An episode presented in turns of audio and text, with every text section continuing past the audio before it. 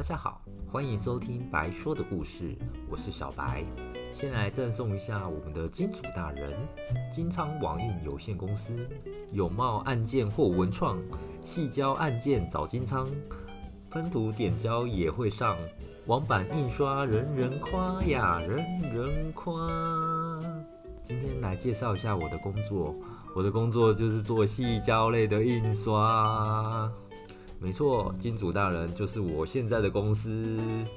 今天来介绍一些我在工作上遇到的趣事吧。之前有一个人来找我印有帽，我一开始以为他是个业务，那我就报正常的价格给他。后来发现他是一个选手，而赞助他有帽的有帽商并没有赞助他要印有帽的价格。那时候我就忽然爱国心发作，我就赞助他了。不过我还是看了他很多呃比赛的证件啊什么之类的，真的确定他是选手，我才赞助他。后来他还得到了金牌，我觉得很高兴。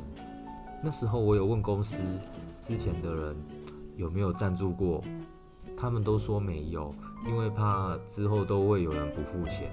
不过在那之后，我发现所有的游泳池教练或者是选手都知道了要来找我们印泳帽了，毕竟这个圈子真的是很小。后来我又再遇到了那个选手，他已经是变成一个教练了。我就问他说：“你怎么都不参加比赛了呢？”他说：“上一次比赛虽然也拿到了金牌，但是他本身并没有进步非常多。他觉得已经到他事业的巅峰了，所以他就算从选手退休，那时候他才二十四岁而已。所以这让我感叹到。”做运动员的生命周期真的是十分的短啊！像我还有接到印风力发电的泳帽，而我就觉得很奇怪啊，它才印二十六顶而已耶，这么奇怪的数量。风力发电就是所谓的绿能嘛，和石油是十分冲突的。在海上盖风力发电的话，结果只能用万恶的石油才能盖风电，那不是很奇怪吗？就像为绿能。蒙上了一层灰一样，它就没有那么绿了。所以我猜它印二十六顶是为了让人戴上泳帽，推着风力发电机组游到海上去。所以呢，我可以估算，推一支风力发电的杆子大概需要二十六名员工，而且它才印单面呢，大概是风险极大，所以它必须要省钱吧。其实它也不是这样啦，就是我脑袋的小剧场一直跑而已。想要印什么，我也觉得很重要。像有一次，我接到了一张喜帖，吓得我心跳加速。天哪！我口袋里的小朋友都跟我一起尖叫了。结果一打开，拿出红色的纸卡，上面写“联合代书，需要借钱，请来跟我讲，利息从优哦”。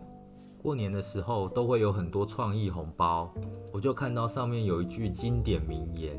叫做妈妈把你存起来，这是很多人小时候都有的痛吧？我侄女刚出生的时候，我就买了这样的创意红包包给她。但我觉得要把这些创意红包都留起来了，我要接到红色炸弹的时候，用这个红包反炸回去，让炸我的人在一个星期内马上就有第一次的婆媳大战，想想就觉得爽。而我有一次又接到了一顶泳帽。它是阳明，不知道是中学还是小学的。阳明的缩写就是 YM，而我不知道为什么这跟设计师脑筋不对呢，还是怎么样？他把 Y 跟 M 叠在一起，看起来就像是印了，感觉就像印了下半身在自己的头上，而且还是割过的。还有一次，我接到了一个兽医系要印的泳帽，我在对图的过程中发现厂商做错了。他把金鱼旁边的气球弄成实心了，我想这应该没有什么大不了的吧，所以就去问客户可不可以直接这样做，就不要再改了。结果客户说不行，那不是气球，那是卵子跟精子，所以你做的图是受精卵了。我仔细看一下，那个金鱼下面还真的写了“兽金”两个字，“兽”是野兽的“兽”，“金”是金鱼的“金”。哦，好吧，没想到我在上班的时候也有点害羞了起来。在我接泳帽的单子中，最有趣的还是有一次我接到了三千顶的金色泳帽，要印国旗，而且要在短短的两天内完成，实在太赶了，我做不到。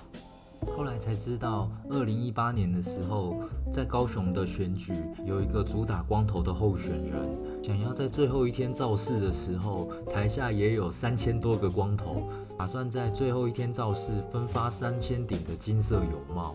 大家可以想象，台上一个秃头，台下有三千个秃头的画面吗？